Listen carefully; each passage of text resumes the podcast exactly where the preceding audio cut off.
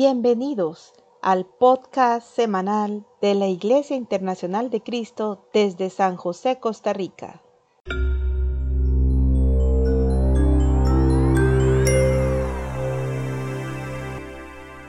Buenas noches a todos. Me alegra mucho poder saludarlos en este día miércoles, en donde estamos transmitiendo nuestro mensaje a través de Facebook Live, así que agradezco a todos los que ya se han conectado, a los que desde antes de que comenzara la transmisión ya estaban listos, esperando que comenzáramos a transmitir este mensaje. Bueno, estamos en el mes de mayo y hoy es 6 de mayo y estamos agradecidos porque podemos comenzar un mes dando gracias a Dios por todas las cosas que Él ha hecho en nuestras vidas durante este mes. Agradecemos porque Él ha eh, proveído de lo necesario eh, en medio de una pandemia, nos está cuidando, nos está dando paz y sin lugar a dudas está cuidando de nuestros corazones. Posiblemente en este tiempo eh, estamos separados por la distancia, pero unidos a través del Espíritu Santo. Somos la iglesia, la iglesia de Cristo, somos el cuerpo de Cristo y algo que que necesitamos comprender es que el ser iglesia no es cuando nos reunimos en un salón o, en un edificio. Iglesia es cuando estamos unidos a través del Espíritu Santo. Entonces, lo que, lo que debemos de comprender es que la iglesia es esa conexión espiritual que tenemos a través del Espíritu Santo. Entonces, tenemos que entender que no es por estar juntos en un lugar, sino es estar unidos en el propósito, en la visión de Cristo, eh, en el Evangelio, en poder llevar a las personas a la presencia de Dios. Hoy muchas personas necesitan de Dios y, y hoy es lo que, lo que estamos haciendo, es preparándonos para saber cómo poder llevar las personas a Cristo. Quiero preguntarte, vamos a ver si alguna vez eh, has recibido un trofeo. Si has recibido un trofeo, me gustaría, me gustaría que me puedas este, escribir ahí, escribir ahí en el, chat de la iglesia. Vamos a ver aquí donde estamos, más bien en, eh, aquí donde estamos transmitiendo en Facebook. Si has recibido algún trofeo, eh, dímelo acá por favor Vamos a ver si, vamos a ver si, si algunos han recibido. Vamos a ver, aquí dice, eh, dice Vanessa que ella ha recibido un trofeo. Dice Yana que sí. También Elizabeth. Eh, Mónica dice que su esposo ha recibido alguna vez algún trofeo por, por alguna, alguna competencia. También Asisclo dice que ha recibido un trofeo. Y ¿Quién más? Bueno, si no has recibido un trofeo, ¿has recibido una medalla? ¿Alguna medalla que, que te hayan dado? Ah, bueno, ahí está Jenny, que sí recibió una, una medalla. Patricia también. Henry, ya más personas se han ido agregando. Mario Araya dice que sí. Pablo Redondo también. Bueno, hay más personas que por lo menos han recibido una medalla en alguna ocasión de reconocimiento. Y si alguien no ha recibido un trofeo, o una medalla, has recibido un diploma, un diploma en donde en donde te reconocieron por el logro, por, por algún grado eh, que lograste avanzar de un, lado de, un grado a otro. Ahí está también, dice Rodrigo que sí, eh, Santiago también. Aquí ya dice que una medalla y, y también. Un, un, diploma por haber pasado de un grado a otro. Eh, recibimos un trofeo o recibimos una medalla o un diploma cuando tenemos un logro, cuando tenemos un, éxito. Y entonces eso es lo que, lo que significa recibir. Bueno, yo, yo recuerdo sí recibir varias medallas, también varios trofeos.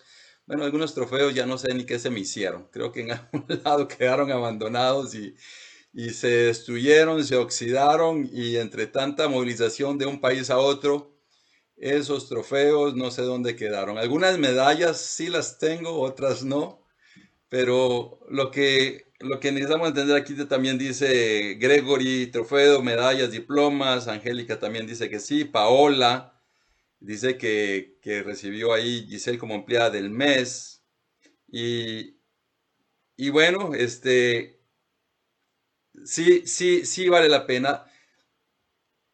Pero lo que, lo que quiero decirte es que eh, se siente bien recibir un diploma, se siente bien recibir una medalla, un trofeo, un, reconocimiento.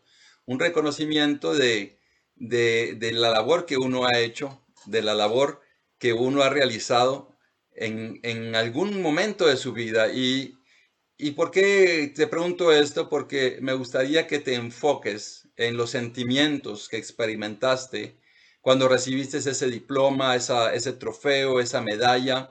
Eh, enfócate en esto, entonces, para poder eh, ver la clase que esta noche tenemos preparada, tenemos preparada la clase en tres segmentos. Vamos a, comenzar con una parte de, la enseñanza de esta noche y también vamos a tener un tiempo para cantar a Dios, para alabar a Dios y luego vamos a concluir con nuestra reunión esta noche.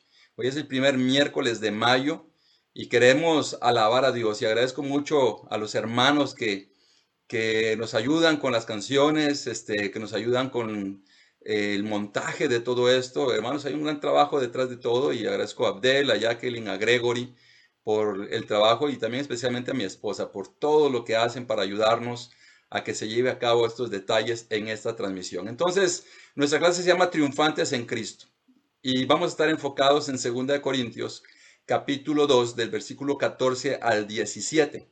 Comenzando en el versículo 14 tenemos muchas cosas que aprender en ese versículo y vamos a leer lo que dice el versículo 14, pero antes quiero pedirte que me acompañes a orar. Acompáñame a orar para que Dios eh, reciba con agrado esta reunión. Acompáñame.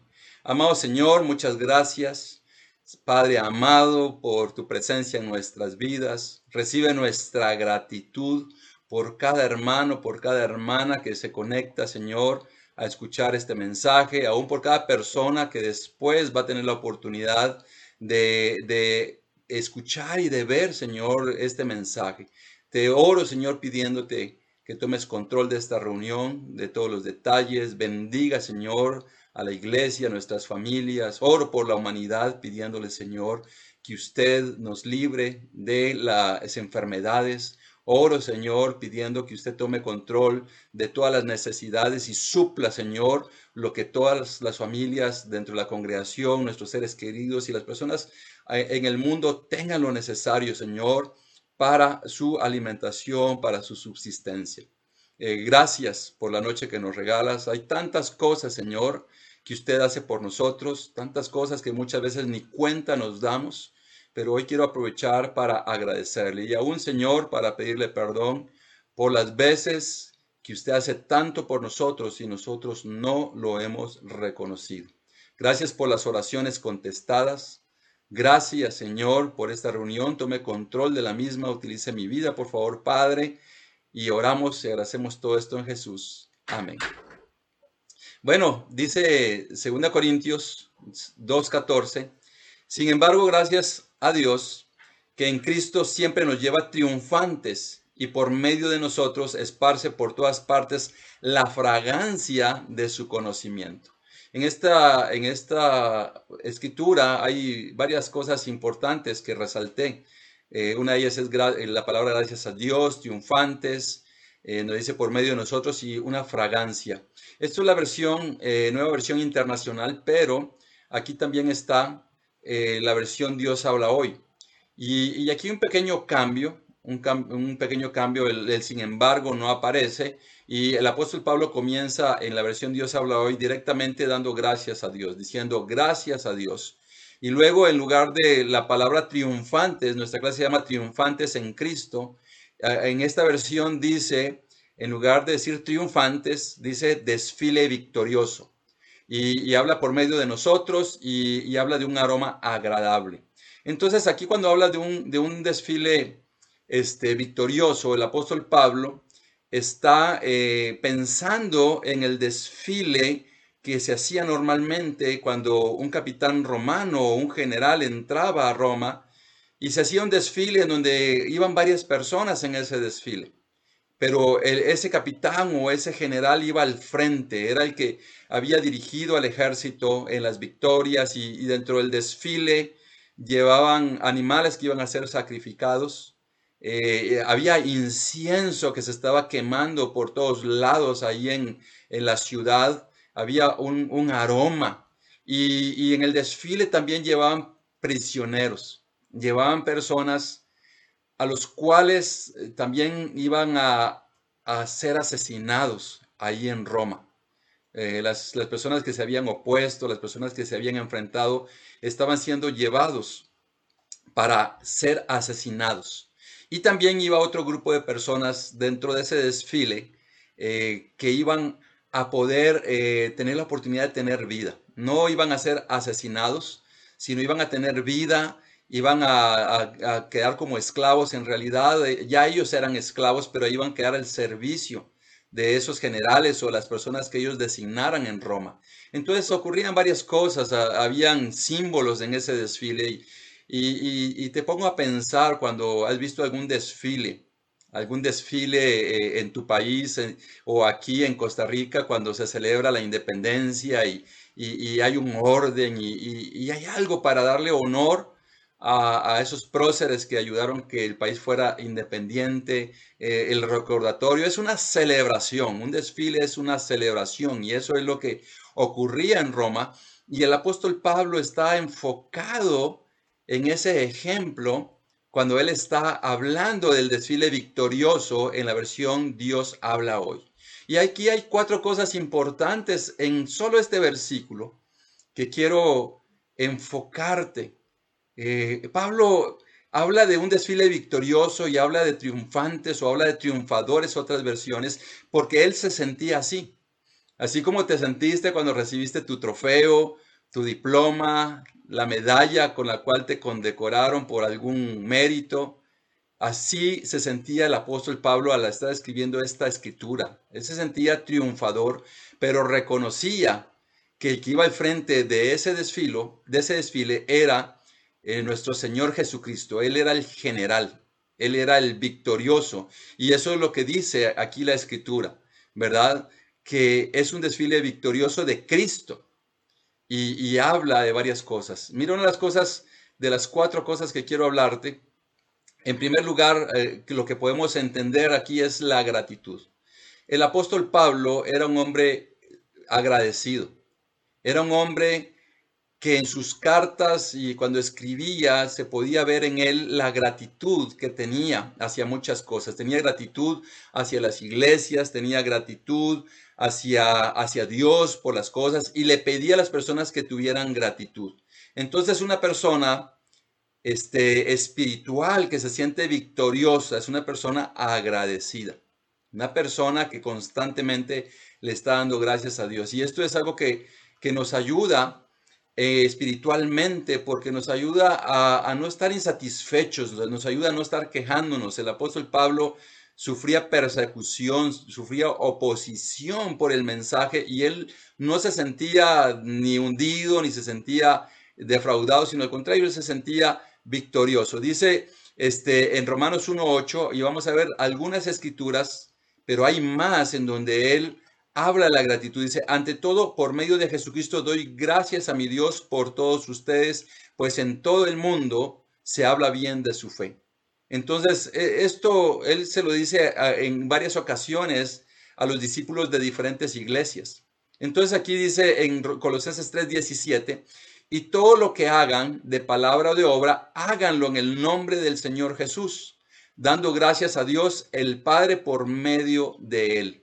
Mira, aquí él está pidiéndole a, los discípulos en Colosas y también a, todos nosotros nos dice que, que todo lo que hagamos eh, nosotros lo debemos de hacer y dando gracias en el nombre de Jesús. Entonces, primero él agradece por los discípulos de Roma, luego Colosenses les pide que, que sean agradecidos o que todo lo que hagamos lo hagamos eh, en nombre de Jesús, en nombre del Señor Jesús, pero que también demos gracias a Dios. Y finalmente, en 1 Timoteo 1.12 dice, doy gracias al que me fortalece Cristo Jesús nuestro Señor, pues me consideró digno de confianza al ponerme a su servicio. Primera de Timoteo 1.12. Entonces, algo que, que está en el corazón de una persona triunfadora es la gratitud. La gratitud está en el corazón. Sabes, hay personas que son triunfadoras y no se sienten agradecidos. Hay personas que son triunfadoras en el mundo eh, profesional, eh, deportista, y muchas veces en lugar de sentirse llenos se sienten vacíos. Eh, la razón de ese, de ese vacío es porque necesitan tener gratitud a Dios en su corazón. Cuando no hay gratitud a Dios en, en, el corazón o no le damos gracias por todo lo que ocurre en nuestras vidas, entonces nuestros corazones se sienten vacíos y dejamos de sentirnos victoriosos. Entonces el apóstol Pablo nos da un gran ejemplo de alguien triunfador, de alguien victorioso, alguien que constantemente es agradecido. La palabra gracias, el apóstol Pablo la tiene en muchas escrituras. En Romanos capítulo 6, 17, aquí hay una buena tarea para ti esta noche. Una tarea en donde puedas ir a la Biblia después a buscar estas escrituras. Romanos 7, 25, Romanos 14, 6 que puedas leer esas escrituras en donde el apóstol Pablo menciona la palabra gracias. Eh, me di la tarea de buscarlas y, te digo que es increíble ver cuántas veces él agradece por diferentes cosas. Primera Corintios 1.4, Segunda de Corintios, aquí hay tres escrituras, el capítulo 1, versículo 11, capítulo 8, versículo 16, capítulo 9, versículo 15, Efesios 1, 16, Efesios 5.20 y Filipenses 1.3. Son escrituras en donde él menciona la palabra gracias y también pide que haya gratitud. Colosenses 1.3, Primera Tesalonicenses 1.2, 2.13, 5.28, Segunda Tesalonicenses 1.3, Primera Timoteo 2.1, 4, versículo 3 y 4. Entonces, si, lees estas escrituras, eh, te va a sorprender cómo en el corazón de Pablo eh, era efectiva la gratitud. Una persona triunfadora es una persona agradecida que constantemente está dando gracias. No, no que cree que todo eh, se da por casualidad o porque las cosas deben de hacerse. No, hay que dar gracias a Dios hasta por las cosas más insignificantes según nuestro parecer. La persona agradecida constantemente está viendo cosas increíbles en su vida espiritualmente.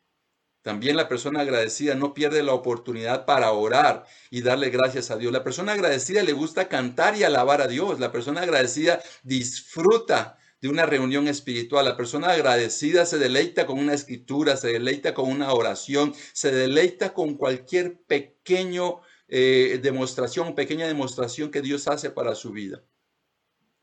Y la segunda cosa que habla el versículo es triunfantes.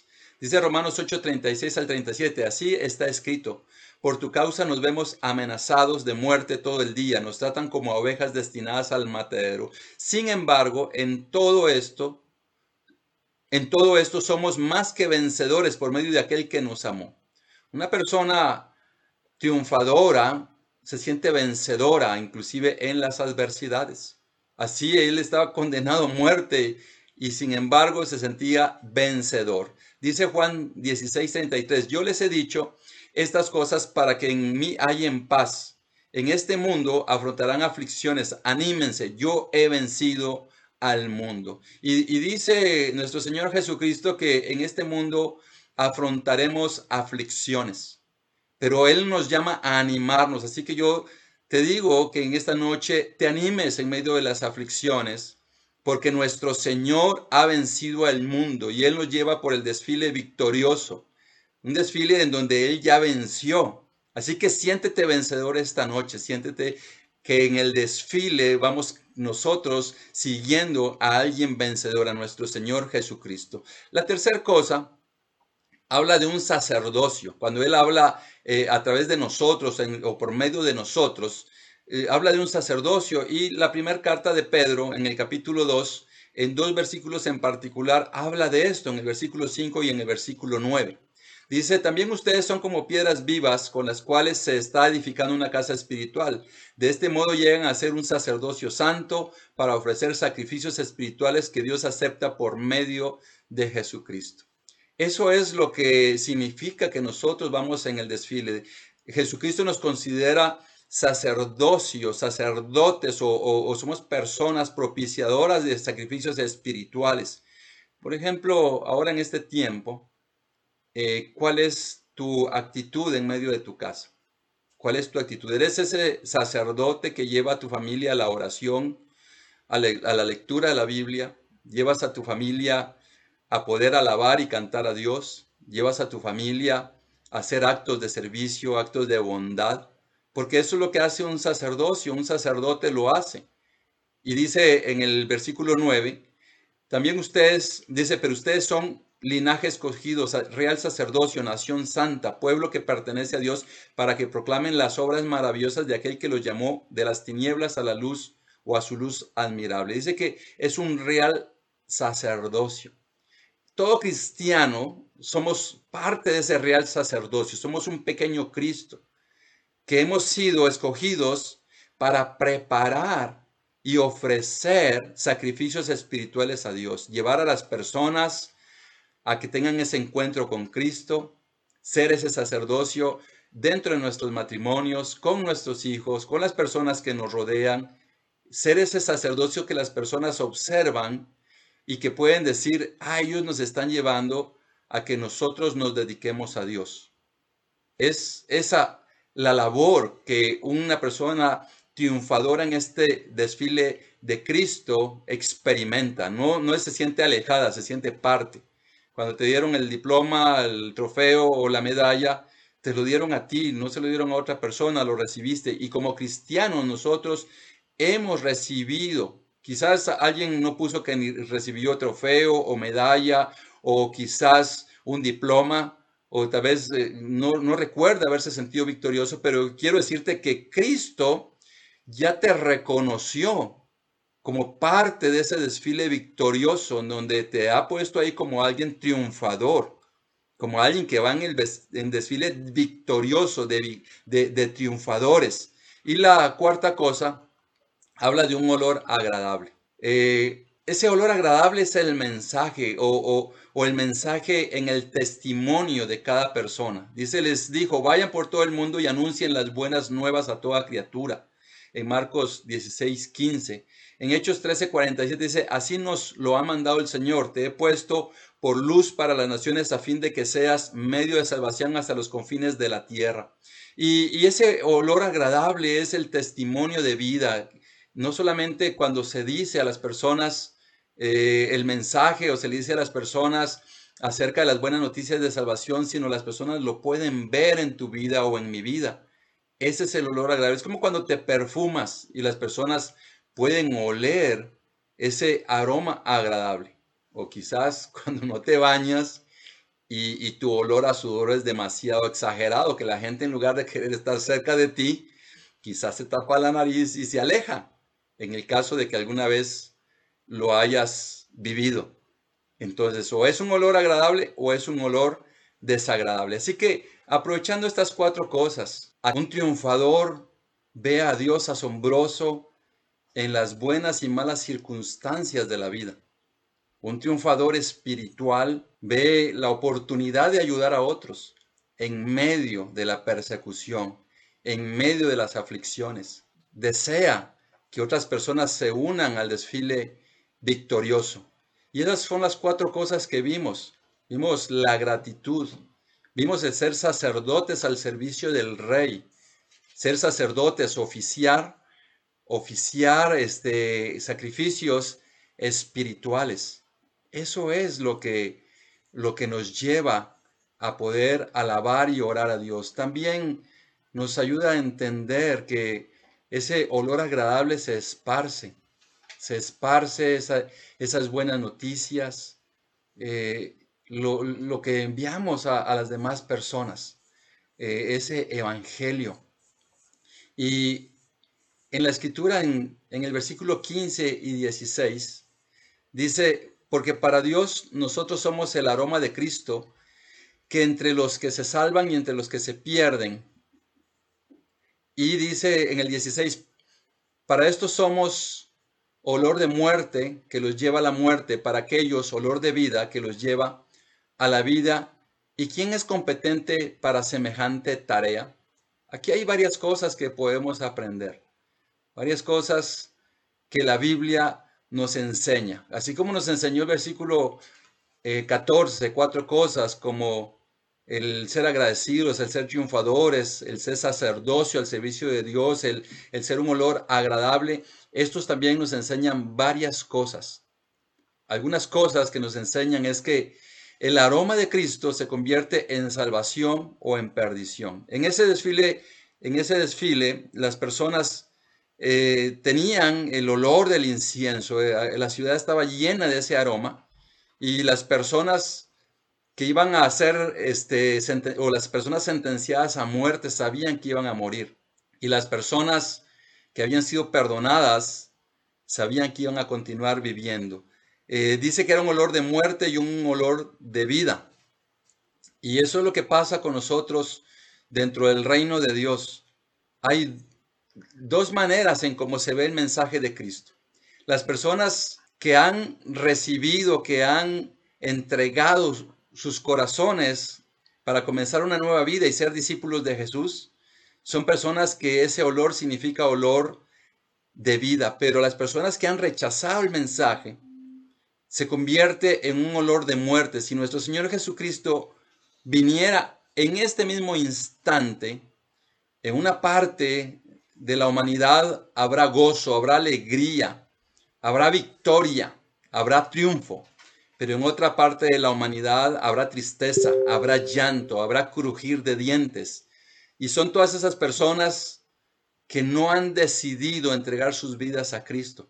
Nosotros necesitamos ayudar a esas personas a volverse a Dios, porque va a ser un momento difícil. Hoy hay personas que se burlan del pueblo de Dios, hay personas que atacan al pueblo de Dios, hay personas que se mofan de Dios, de la palabra, y esas personas, el Evangelio se convierte en un aroma de muerte, porque no van a tener la vida eterna, porque no han creído en la vida eterna. Pero para quienes hacen caso del Evangelio, los que hemos hecho caso del Evangelio, es un olor de vida. Dice el versículo 3, una comisión extraordinaria, porque termina diciendo, ¿y quién es competente para semejante tarea? La tarea de llevar el Evangelio no es una tarea, una tarea fácil, porque conlleva una vida de sacrificio, de esfuerzo, de entrega, de negación. Dice la palabra que Solo aquel que se niega a sí mismo puede ser digno de ser llamado un discípulo de Jesús. Solo el que carga su cruz. Y dice que esto es una tarea extraordinaria porque no mucha gente está dispuesta a hacerlo. Y no solamente la acción de comenzar la nueva vida, sino también el testimonio de vida, de continuar haciendo la voluntad de Dios, no como una mera idea o como una costumbre, como una tradición, sino como un estilo de vida.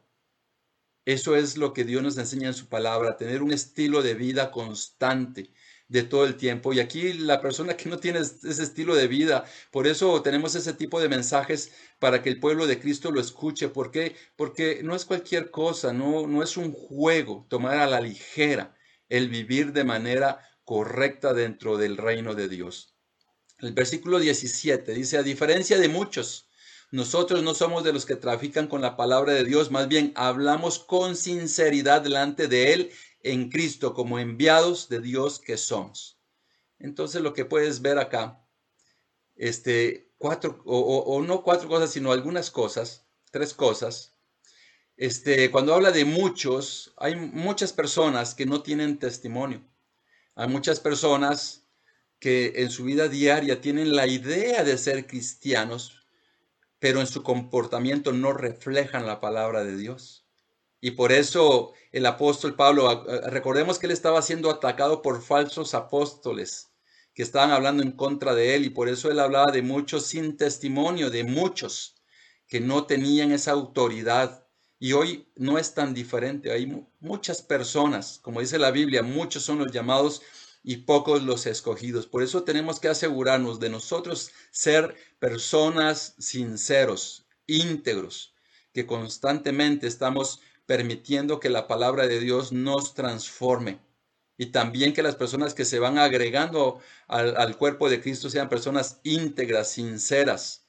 No queremos agregar, agregar este, adeptos, sino queremos Queremos este, que, que las personas que se vuelven a Cristo sean personas que están dispuestos a renunciar a la vida que tienen actualmente.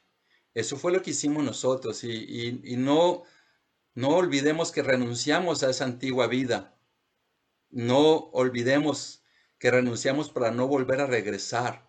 Así que tenemos que asegurarnos de no regresar a los antiguos patrones, sino continuar en ese desfile victorioso. Dice aquí enviados de Dios. Tú y yo somos enviados de Dios. Las personas necesitan escuchar un mensaje verdadero. Eh, hoy se está tratando de llevar a las personas con ofrecimientos, con promesas, este, y la única promesa que deberíamos de decirles es la oportunidad de ser salvos. Esa, es la promesa más increíble que podemos ofrecerle a las personas sobre la salvación, pero, pero hoy se hace todo tipo de promesas, en la vida te va a ir bien, en todos los detalles que anhelas te va a ir bien y, y entendemos que a los cristianos nos va bien porque purificamos nuestros motivos y irnos a aprender de tu palabra. Permítanos, Señor, continuar en ese desfile victorioso. Ayúdenos, Señor, a hacer ese aroma agradable. Permítanos sentirnos triunfadores. Permítanos ser esos sacerdotes escogidos para que usted, Señor, tome el control de nuestras vidas. Muchas gracias eh, por este tiempo, por permitir su voluntad. En Jesús oramos. Amén.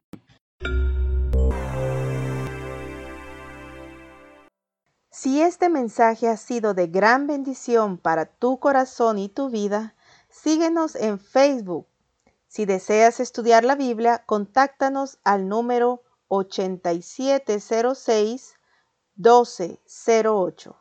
Dios te bendiga.